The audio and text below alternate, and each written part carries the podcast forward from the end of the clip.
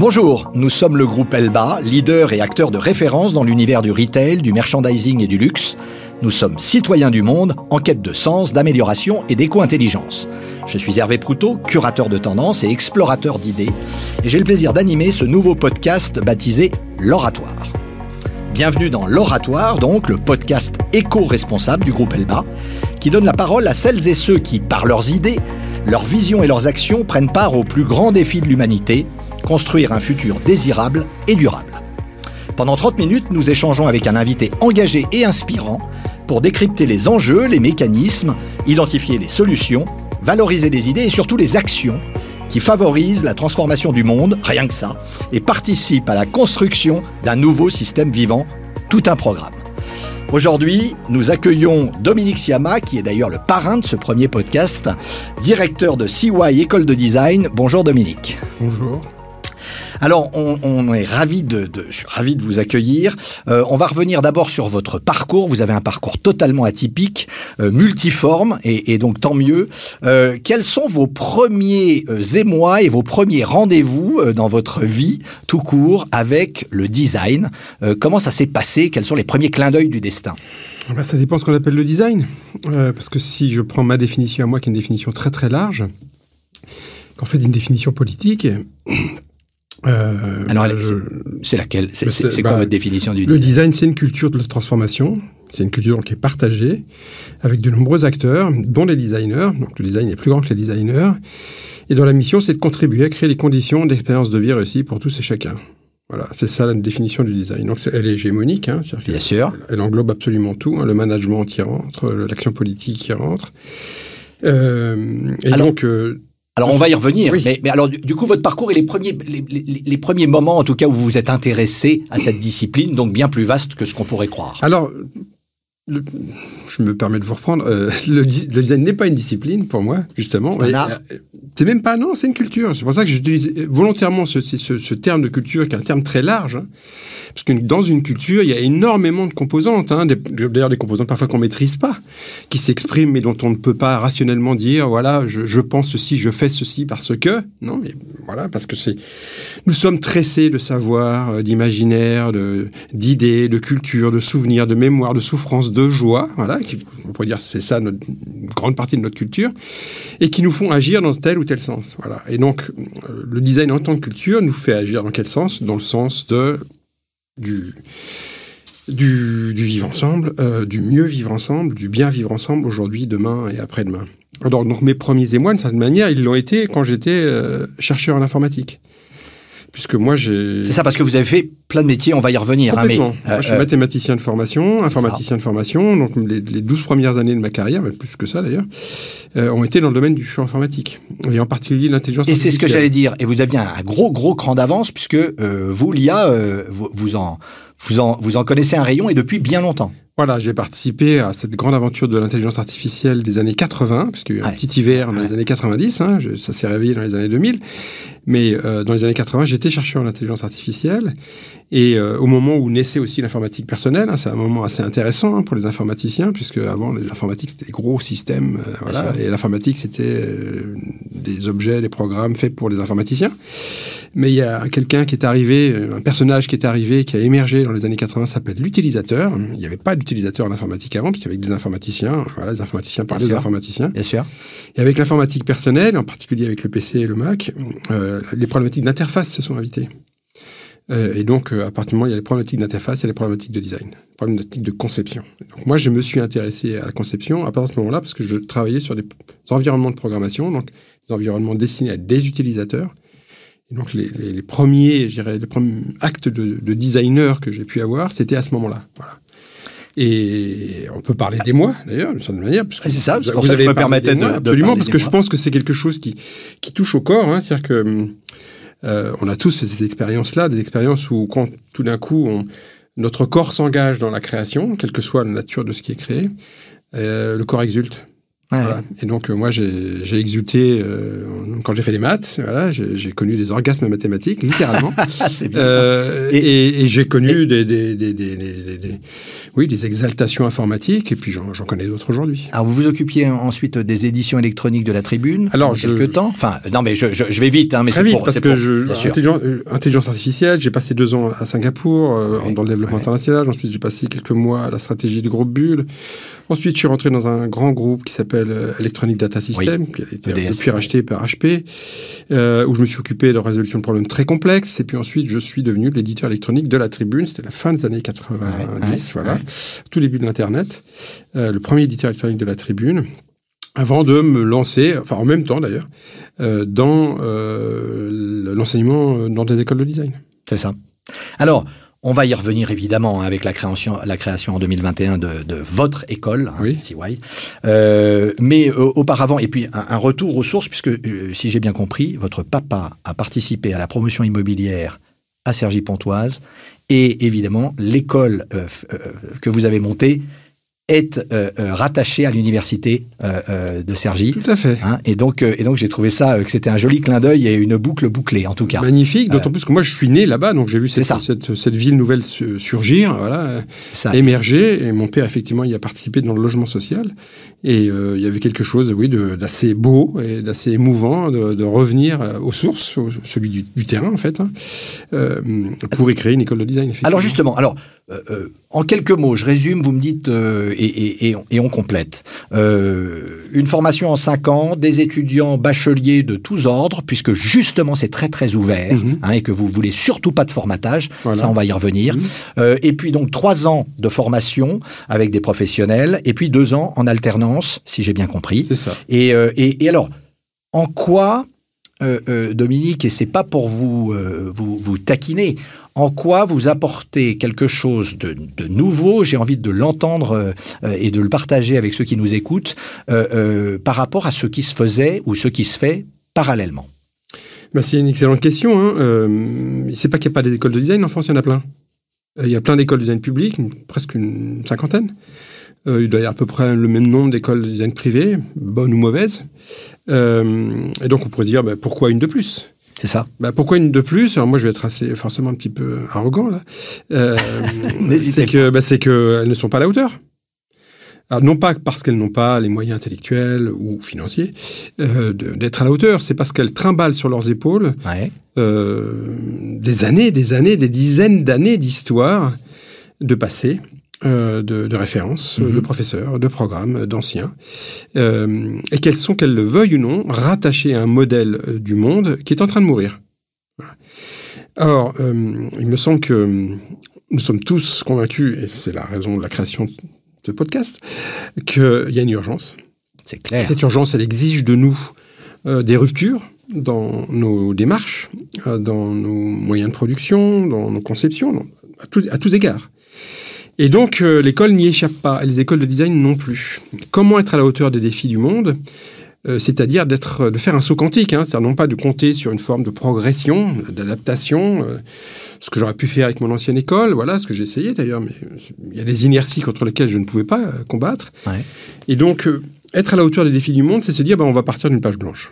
Voilà, il faut partir d'une page blanche. From scratch. From scratch, non pas sans expérience, bien au sûr, contraire, bien sûr, mais avec l'expérience justement d'une école euh, privée, d'une bonne connaissance du, euh, du milieu et de, de ce qui s'y passe de bien et de moins bien. Bien sûr. Des freins. De nombreuses aussi. connexions aussi. Voilà. Et puis de ce, qui, de ce qui freinait les écoles privées d'un côté ou les écoles publiques de l'autre. En fait, l'idée, c'est de dire comment être en, à la fois à la hauteur des, des, défis du monde et puis prendre le meilleur du privé et le meilleur du public et, dans le cadre d'une école publique, le proposer à une nouvelle population élargie, parce que c'est un des, Alors, un des critères justement de l'école, c'est que en tant qu'école publique, nous brisons le numerus clausus, qui est quand même la règle des écoles de design public. Mhm. Mm -hmm. Il y a très peu de gens qui peuvent y rentrer. Mm -hmm. hein, 93 à 97% des gens qui candidatent n'y rentrent pas. D'accord. Voilà, ça fait beaucoup de monde quand même. et qui vont donc dans les écoles privées. La médecine. Oui, c'est ça.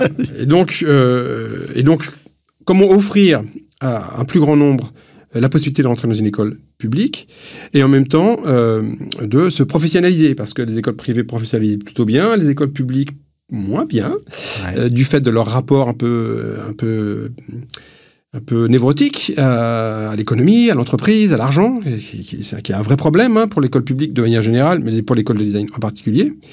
Et donc, comment finalement à la fois professionnaliser nos étudiants, donc les préparer au monde professionnel, et en même temps leur donner de grandes ambitions intellectuelles. Alors parce que parce que ça me fait rebondir tout de suite hein, sur euh, euh, un de vos un de vos claims, un de vos objectifs mhm. absolus, qui est de former des designers qui soient euh, l'égal, voire l'identique, et en tout cas parfaitement compatibles avec les managers ou avec les ingénieurs. enfin les ingénieurs, etc. Donc donc en fait c'est quand même très très ambitieux.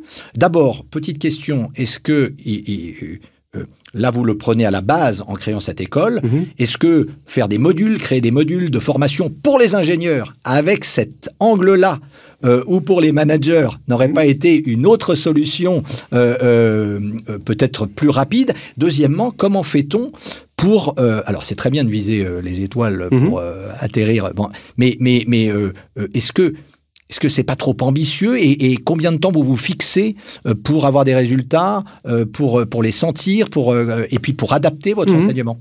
Alors, c'est des questions tout à fait légitimes. Ça fait longtemps hein, que les écoles d'ingénieurs, les écoles de management s'intéressent au design.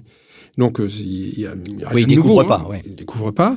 elles ont elles ont compris le pouvoir, la puissance c'est la montée en puissance du design thinking, hein, qui est, qui est, qui est enseigné un peu partout, euh, qui, qui, un terme qui ne nous plaît pas beaucoup, nous, euh, école de design. Euh, c'est le design pour les nuls, quoi. Donc tout est vrai, mais tout est limité. Voilà. Donc, quand vous prenez un bouquin pour les nuls, tout ce qu'il y a dedans, c'est vrai, mais bon, c'est pas comme ça que vous allez devenir historien ou spécialiste du sujet, hein, euh, parce que vous avez lu le bouquin sur l'histoire pour les nuls. Et donc, donc ça fait longtemps que les écoles d'ingénieurs, les écoles de management ont bien compris que le design était pour eux une discipline importante, d'accord? Pour autant, ça se fait dans le cadre d'un modèle, les écoles d'ingénieurs ou les écoles de management, qui est un vieux modèle. Hein. C'est un modèle qui a du mal à changer. C'est un modèle, en ce qui concerne les écoles d'ingénieurs... Vous avez dit discipline d'ailleurs. Hein. on a les seuls à avoir. Hein. Il n'y a, rien qui ressemble à une école d'ingénieurs française ailleurs dans le monde. Les classes prépa, ça n'existe pas euh, dans le monde. Il n'y a qu'en France qu'il y a des classes prépa. Les gens sont très très contents de l'avoir. Je pense que c'est moi, je pense que c'est une imbécilité. Euh, et donc, euh, on devrait les supprimer. et redonner tout le pouvoir à l'université.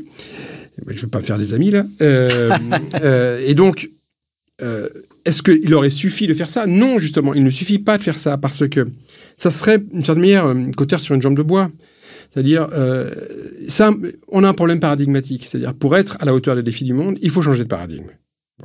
Il ne faut pas amender un paradigme. Il ne faut pas mettre une mhm. petite verrue sur un paradigme. Mhm. Il faut en changer complètement. Nous, le paradigme dont on pense que l'on a besoin, ça s'appelle le design. Euh, et le design en tant que culture, hein, pas le design en tant que discipline. J'entends. Et donc, dans un sens il était absolument nécessaire pour nous de dire un, on redéfinit from scratch un programme, et deux, on forme des ingénieurs intégralement au design en six ans. Parce que dans notre école, il y a une formation en design global en cinq ans. Et une spécificité. Et, une spécialisation. voilà, un, autre, parcours. C'est un autre parcours. On forme des ingénieurs, donc avec, qui sortent avec le titre d'ingénieur, hein, et des designers à la fois. On met six ans à les former. Ça n'existe pas. On est les seuls en France à faire ça. Il n'y a aucun programme similaire à ça. Il y en a quelques-uns dans le monde, mais pas tant que ça non plus, où on va former, on a la même ambition sur la dimension d'ingénieur et la dimension de design. Et donc, c'est des ingénieurs à 100%, des designers à 100%. Et, et oui, sinon, vous avez parfaitement raison, il y a la nécessité de poursuivre la formation au design dans les écoles de management, dans les écoles d'ingénieurs, mais je dirais au-delà. Hein, C'est-à-dire que bien sûr, bien sûr. l'école qui a succédé à l'ENA, bah, il, devrait, il devrait y passer aussi. Absolument toutes les écoles devraient être, de passer par un module de formation au design. Pourquoi? Parce que nous considérons que le design est la culture dont nous avons besoin pour affronter les défis du monde. D'accord, c'est très clair. Hein. Alors, dans, ce secteur euh, euh, du design, là, je vais prendre plus largement le secteur, hein, pardon, euh, mais quelles sont les évolutions? Alors, on, a parlé du monde qui change, de l'urgence évidemment, hein, euh, on en est tous conscients, et comme vous l'avez rappelé, c'est aussi l'objet de ce podcast, de ce nouveau podcast. Euh, comment on peut passer de la bonne conscience à des effets concrets? Comment on mesure? Comment, euh, au-delà d'impulser simplement, au-delà de, de, commencer à évangéliser, c'est la base, mais, mais comment on peut traduire ça concrètement? C'est quoi les pistes C'est quoi les idées? Où est-ce que vous voyez des progrès? Alors, avant de mesurer euh, les effets de nos actions, il faut changer les leviers de l'action. C'est-à-dire que ça sert à rien de mesurer des actions quand on quand on n'a pas on s'est pas doté des bons outils pour, on est agir. Et pour nous, les outils pour agir, c'est justement ce, ce, programme de design global que l'on a mis en place, ce programme d'ingénieur designer, mais d'autres, hein, parce qu'on a, on a été très très actifs hein, mhm. en deux ans. Euh, et donc, il faut déjà changer la manière dont on enseigne le design. Et en particulier, dans la question que vous, m'avez posée précédemment, cette idée que les designers sont les égaux des managers et des ingénieurs, c'est-à-dire qu'ils ne sont pas confinés à, euh, je dirais, la partie aval euh, d'un processus mhm. euh, complet, qui part de la décision jusqu'à la production finale des objets, des services, des expériences, des espaces, mais qui soit partie prenante du début jusqu'à la fin. C'est pas simplement quelqu'un à qui on donne, comme dans une chaîne de, production, voilà un objet qu'il s'agit de finir et, on le confie au designer pour qu'il le, il, il, ah de beauté, voilà. Euh, ce qui parle, parle d'un parcours de vie, d'une expérience de vie. Et puis, et puis euh, quand il s'agit de produire quelque chose à destination d'un utilisateur, d'un usager, d'un habitant, que sais-je, d'un salarié, c'est-à-dire de contribuer à la, à la réussite de l'expérience de vie qu'on lui propose, que ce soit en tant que salarié ou en tant que, personne, que consommateur, eh bien, euh, tout se joue au départ, tout se joue dans la décision. C'est-à-dire, qu'est-ce qui se passe au début? Quelle décision on a prise au début? Puisque tous les objets, tous les espaces, tous les signes, toutes les interfaces que l'on produit derrière sont les conséquences de décisions qu'on a prises. Et donc, nous nous disons, l'objet ultime du design, c'est la décision. C'est-à-dire que le, le, design, il doit s'opérer dès le départ. C'est-à-dire que la manière dont on prend des décisions, ce qu'on décide aussi, le chemin, va être déterminant. Or, or pour aujourd'hui, mmh. ceux qui prennent des décisions sortent d'écoles qui sont des écoles ignorantes du design sont des écoles qui perpétuent le modèle actuel. J'entends bien. modèle qui nous a envoyés dans le mur, qui nous envoie dans le mur. Mais heureusement, vous arrivez, Dominique. Alors, euh, heureusement, vos étudiants vont bientôt terminer leur première, euh, leur premier module. Ils ont, mais... ils, ont, nos premiers diplômés sont sortis, sortent en septembre. Voilà, c'est ça. Donc, on, on, va pouvoir mesurer la nature de leur proposition, de leur générosité, mais aussi des, des, des, terrains, des terrains sur lesquels ils ont décidé de travailler. Et c'est aussi une réponse à la question que vous m'avez posée tout à l'heure, c'est comment savoir se dire finalement, euh, s'ils vont être, euh, oui, concret, au rendez-vous, et, au rendez-vous que nous on s'est donné en tant qu'école, d'être à la hauteur de, des défis du monde. Et donc on est dans la, et là je réponds à votre question, c'est-à-dire que un, on se donne on se donne les bons outils, les bons programmes, et puis derrière, comment on va mesurer? Ben, on va le mesurer euh, sur le long terme, forcément. Déjà, on va le mesurer sur la part des designers qui, qui arrivent dans des endroits où il n'y avait pas de designers. Et en particulier les cercles du pouvoir, d'accord? Aujourd'hui, vous rentrez dans n'importe quel cabinet ministériel, vous, rencontrez dans vous rentrez dans n'importe quel euh, board, conseil d'administration d'une entreprise, et vous comptez le nombre de designers qui est autour de la table. Et alors, il y en a, a pas. Ah oui, J'ai cru que vous alliez nous annoncer une pas. grande surprise. Non, il n'y en a pas. Il y en a très très peu. Il y a, il y a quelques entreprises sur lesquelles ils sont. Vous prenez aujourd'hui les constructeurs automobiles, il y a un VP design. Donc il y, a, il, y a un, il y a le design autour de la table. Mais chez AXA, euh, à la BNP, ouais. euh, certainement pas. D'accord? Chez Danone non plus. Hmm. Euh, et encore moins de, de, au ministère de l'Intérieur, euh, au ministère, au, dans le cabinet du Premier ministre. Ces gens-là, les designers n'y sont pas. D'accord? Ils arrivent grâce à vous, Dominique. Alors, ils ont, on a vocation à les faire rentrer là-dedans. Et donc, pour nous, un, une mesure, ça va être ça.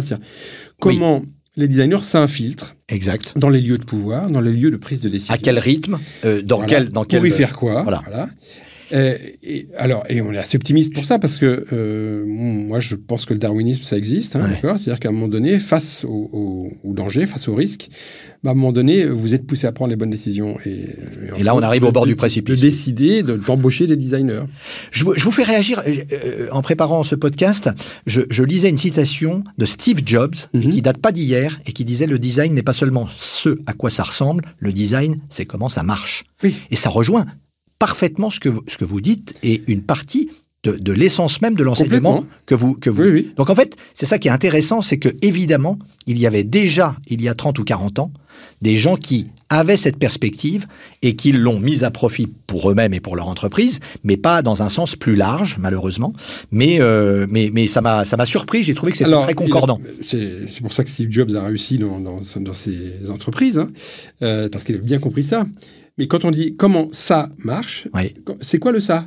Ouais, ouais, parce ouais. que si le ça c'est un iPhone, si le ça c'est une voiture, si le ça c'est une chaise, oui, oui, je comprends. Micro, on en bien. revient à l'objet, mais pas, mais on pas est, du tout à l'utilisateur. Voilà.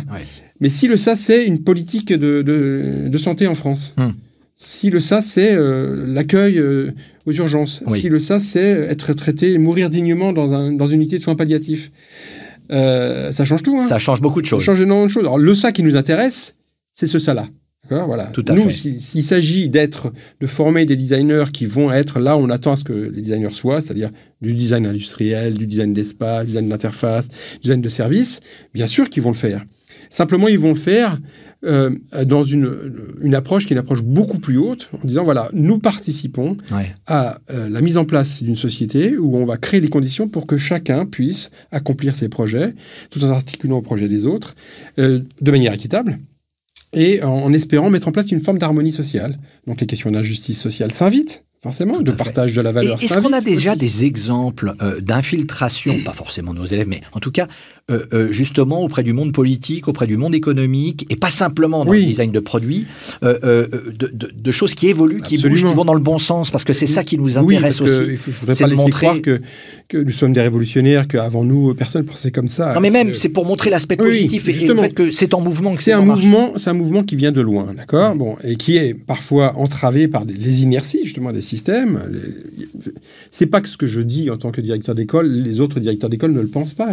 À bien des égards, nous partageons euh, cette, analyse sur la puissance du design, sur le pouvoir du design. vous, vous tentez de le mettre en œuvre, alors qu'eux n'ont pas les moyens. Ou, alors, ils ont ils le, oui, oui. leur manière de le mettre en œuvre, mais avec leur, à la fois leur, leurs inerties, leur passé, leur histoire, et voire leur tropisme. Hein. bien sûr. Parce qu'on ne pense pas à tous la même chose.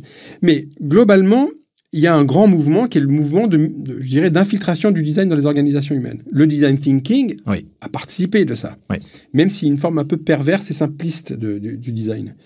Euh, mais quand vous voyez des groupes comme la BNP, comme AXA, comme Air Liquide, euh, se doter d'équipes de design, quand vous voyez la DITP, donc euh, Direction interministérielle de transformation publique, mettre en place le, le programme de designer d'intérêt général, quand vous voyez les collectivités territoriales, le Val d'Oise en étant le pionnier, embaucher des designers. C'est-à-dire qu'il y a des designers qui sont embauchés par les collectivités territoriales, d'accord? C'est que vous voyez qu'il y a quelque chose qui est en train de conscience et que c'est en train d'avancer. Et que ça avance. Voilà, ça avance. Et donc il faut amplifier le mouvement. Il faut former les designers pour ça, parce que oui, les designers se retrouvent dans ces milieux-là, mais sans pour autant y avoir été formés. Nous, nous voulons absolument former nos designers de telle que quand ils arrivent dans une collectivité territoriale, dans un service public, ou dans une entreprise d'ailleurs, ils ne soient pas surpris par ce qu'ils trouvent. C'est-à-dire qu'on les ait préparés à l'avance, qu'on ait anticipé et qu'on leur a expliqué voilà dans quoi vous allez vous retrouver, les enjeux positifs, négatifs, dans lesquels vous allez aussi, euh, que vous allez devoir aussi affronter. Et donc c'est là où on est, on est singulier. Oui, oui, vous avez une sensibilité. On a, la chance d'être neuf. Oui, oui, tout à fait. Euh, et de partir de cette fameuse page blanche avec de l'expérience. Avec une petite singularité qui est que nous, nous affirmons euh, explicitement la dimension politique de euh, notre formation design. Alors, à propos, euh, euh, je, fais un petit clin d'œil. Est-ce que vous considérez que, et, on va presque jouer avec ça, euh, il devrait y avoir un ministère de la transition slash design slash je ne sais pas, et surtout, est-ce que vous imaginez, est-ce que dans le paysage politique actuel, il y a des gens, mais même des noms imprécis de, mmh. gens que, que, vous imaginez suffisamment compétents, ouverts d'esprit et qui ont compris et qui pourraient euh, occuper un secrétariat d'État ou un, ministère de, ce genre-là Alors, on pourrait, en succombant à notre culture euh, française, dire oui, répondre oui à cette question-là. Moi, je pense que ce n'est pas la bonne réponse. D'accord. La bonne réponse, c'est plutôt l'infiltration du design partout. D'accord? Vous savez, euh, je fais souvent la référence aux crypto, aux crypto trotskistes. Euh, les trotskistes lambertistes, hein, voilà, qu'est-ce qu'ils ont fait? Ils ont fait de l'entrisme partout, en, ne faisant pas savoir qu'ils étaient des trotskistes. Bien hein. sûr, bien sûr, bien Ils sûr. ont fini Premier ministre, hein, certains d'entre eux, donc euh, Lionel Jospin, euh, pour ne pas le nommer. Et donc, moi, je pense que c'est ça qu'il faut qu'on fasse, c'est-à-dire comment on, diffuse la culture design partout. il s'est passé quelque chose de très très intéressant l'année dernière, d'accord? C'est que on a nommé Bruno Bonnel. Oui qui était euh, l'ex-PDG d'Atari. Bien, sûr. Hein. Euh, on l'a nommé euh, secrétaire général pour l'investissement. Alors Bruno Bonnel, c'est quelqu'un qui connaît parfaitement le design. Vraiment parfaitement le design. Mhm. et qui a décidé de mettre le design un peu partout au cœur de France 2030. France 2030, hein, c'est pas rien, hein, c'est des dizaines de milliards à dépenser. D'accord? Il s'est associé. Oui, qui est le fameux projet du chef de l'État. Hein. Voilà.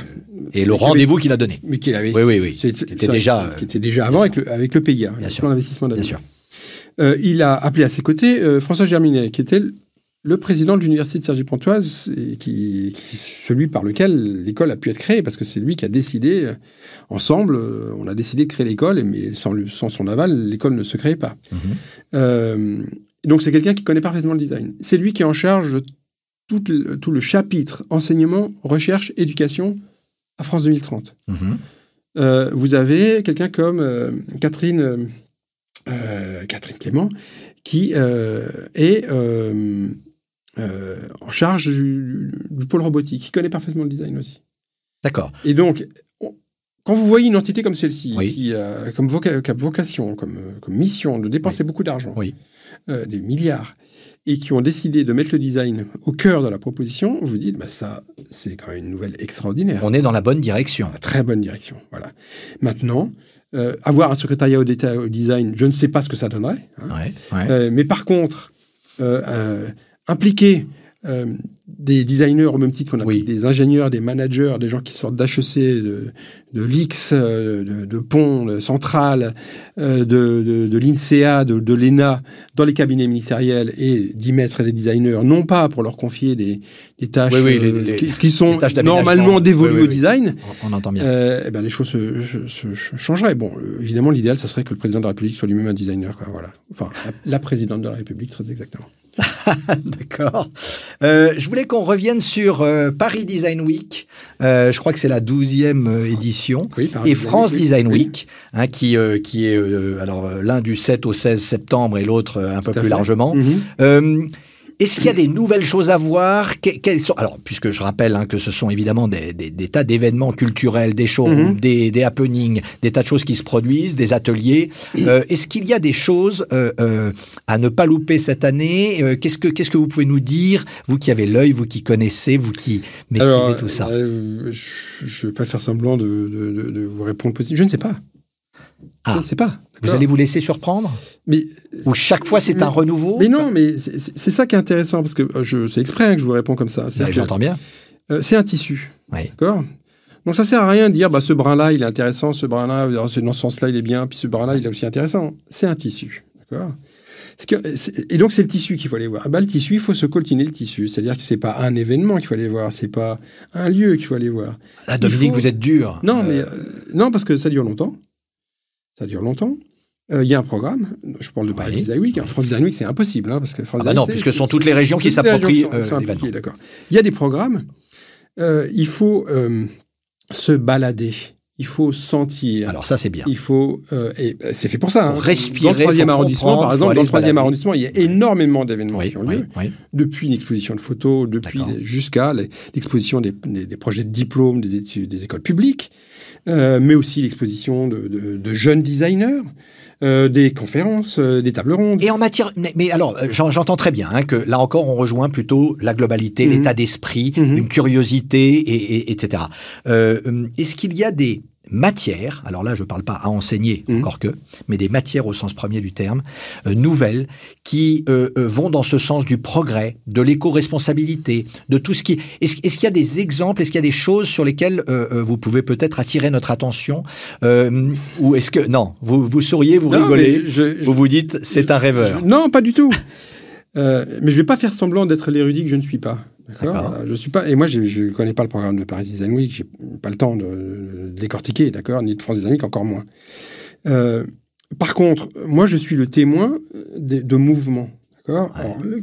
Il y a un mouvement qui est très très intéressant, qui est le mouvement le- du retour à, à- alors non, je vais pas dire l'artisanat, mais d'une certaine manière, si. Si, si. C'est-à-dire en fait, en tout cas aux sources de l'artisanat, c'est-à-dire le lien entre la matière et le geste. Oui. Parce que longtemps, euh, les designers ont été des, des experts de la matière, Mhm. euh, jusqu'à s'en éloigner. hein, d'accord C'est-à-dire que pourquoi? Parce que les le design industriel lui-même s'est éloigné, il est parti ailleurs, d'accord Et donc tout d'un coup, les designers se retrouvaient être des concepteurs, Ouais. donc parfois détachés de la matière. Ouais. Pourquoi? Parce qu'il n'y avait peut-être pas d'enjeu de matière, parce que, parce que les enjeux de matière étaient maîtrisés par les ingénieurs, euh, parce que on, on se, on se glissait dans les processus existants. Or, aujourd'hui, la crise que, nous, que nous affrontons nous oblige à, revenir à de la sobriété. C'est-à-dire à revenir à l'utilisation d'une matière. Alors, recycler. Voilà. Non mais le circuit court, l'éco-responsabilité, le, recyclage, le, recycling, etc. Tout ça, c'est vraiment complètement. Et donc, ce qu'on voit, c'est qu'on voit qu'à tout niveau, bah, Elba d'ailleurs, on, est l'expérimentateur, hein, euh, on essaye d'avoir un rapport sobre, euh, respectueux, vertueux avec la matière, à la fois dans son extraction et son utilisation. Son, et puis, son acheminement, son recyclage. Voilà, et son, recyclage. Et ça s'exprime très très clairement dans les projets des étudiants, euh, qui, ou des jeunes designers, qui reviennent justement à cette dimension de, de proximité avec la matière pour pouvoir produire des objets du quotidien, hein, euh, issus de matières premières, qu'elles soient recyclées ou non recyclées. Donc, il y a euh, et c'est donc le retour d'une certaine manière du design industriel, hein, parce qu'on va réindustrialiser la France, mais si on réindustrialise la France, il va falloir réindustrialiser le design. Hein. Bien sûr. Parce que. je vous suis. Et voilà. Et, donc, ça, ça va être un, un, des grands défis des écoles de design, c'est-à-dire tout d'un coup, comment être aussi à la hauteur d'un design qu'on disait industriel hein, et qui avait cessé de l'être, pour le redevenir, mais dans cette approche qui est une approche non pas de participation au grand rêve de la société de consommation, mais plutôt un nouveau rêve qui est celui d'une société de la responsabilité, de la proximité aussi, euh, et, où ce rapport à la matière va être déterminant. Oui, parce que, alors, on, arrive déjà à la fin, mais je pense que euh, je voudrais juste vous entendre euh, euh, à propos, justement, pour, pour, finaliser, sur le design utile, sur le design solidaire, sur tout ça. Bon, bah, le mouvement est en route, il est intégré de toute façon totalement dans l'état d'esprit presque hein, des étudiants que vous formez aujourd'hui. De manière générale, des écoles de design. Ça, je pense que c'est vraiment quelque chose qui est assez partagé. Tout le monde l'a en tête. Une forme de générosité. Dans les écoles de design vis-à-vis du monde. Euh, il se trouve que nous, on a une expression plus politique, mais qui ne dénature pas celle des autres. Bien sûr, hein. bien sûr. Et, euh, et ne l'amoindrit pas non plus. Donc, euh, aujourd'hui, c'est pas tellement au niveau des écoles de design que ça se passe, quoique encore, nous avons nos propres révolutions à faire. C'est plutôt dans, dans la généralisation du design en tant que culture que, que l'enjeu se porte. D'accord? C'est là qu'est l'enjeu. Comment on fait en sorte de généraliser euh, le design, que ça soit une culture qui soit appropriée et pas simplement dans le cadre de la grande ligne d'assemblage qu'est l'industrie, voilà, au sens large du terme, mais au niveau même des politiques publiques. C'est au niveau des collectivités territoriales, au niveau, euh, au niveau euh, du gouvernement central, d'accord C'est-à-dire qu'au niveau des administrations. C'est là que tout va se jouer. Quand vous prenez la Convention citoyenne, Alors, il y en a, il y en a deux, hein, il, y en a, il y en a eu deux. le principe était très louable. Il est très louable et ce que ça produit est fantastique. Absolument. Qu'est-ce que ça démontre qu'on en Ça démontre, euh, mais la méthode, déjà, sur la méthode, mhm. ça démontre que quand vous euh, faites confiance à 50, 150 personnes triées, enfin tirées au sort, hein, ils deviennent des experts du sujet que vous leur confiez. Mhm. Ils sont capables d'avoir des idées brillantes. Ils se l'approprient, ils, apportent de la fraîcheur. Or, ce, qui se passe dans euh, une convention citoyenne, oui. Ça s'appelle du design. C'est ça le design. C'est-à-dire comment vous mettez en œuvre une démarche collaborative, pluridisciplinaire par définition, parce que bien sûr, 60 personnes, 120 personnes, bien sûr, vous avez autour de la table des disciplines très, très différentes, qui, à qui on pose des questions, qui remettent en cause des questions, qui approfondissent les questions, qui problématisent, euh, qui observent, qui explorent, qui écoutent, qui enquêtent, et qui derrière font des propositions, euh, sont capables euh, de compromis, euh, sont capables de, même de recul éventuellement. C'est-à-dire comment on arrive à, mettre en œuvre de, manière consensuelle, absolument. produire de manière consensuelle des émergences de solutions. Et puis derrière, euh, en proposer les mises en œuvre.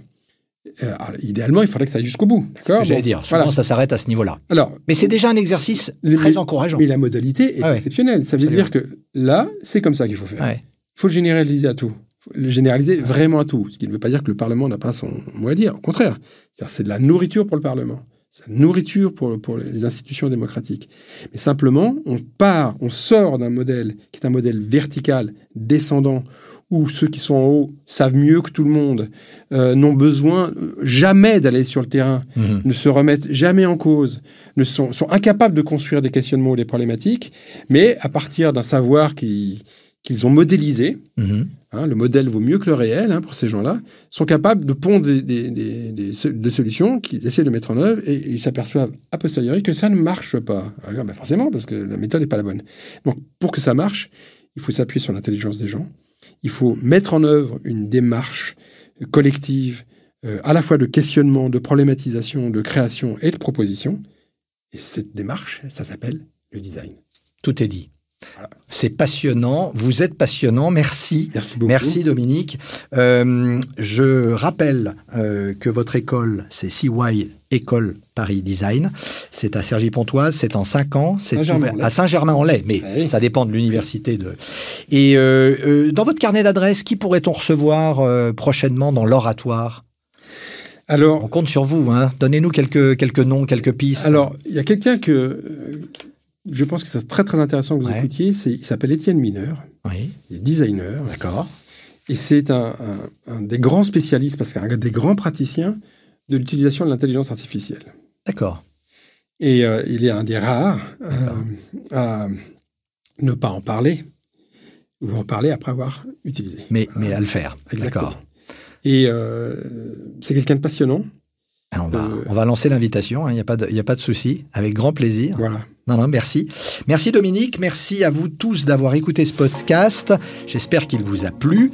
Rendez-vous sur le site du groupe Elba, grâce à qui cette fenêtre d'inspiration existe maintenant et que nous allons développer au fil des prochains mois. N'oubliez pas de vous y abonner, de nous faire part de vos commentaires, de partager et de nous laisser votre avis. N'hésitez pas non plus à nous noter 5 étoiles, hein, ce sera encore mieux pour nous encourager. À très bientôt pour partager des prochaines discussions constructives sur le design, la RSE, avec des acteurs engagés qui contribue comme vous, Dominique, et comme le groupe Elba et sa structure dédiée LIF, au changement et à la transformation des modèles d'hier pour qu'aujourd'hui et demain soient encore mieux.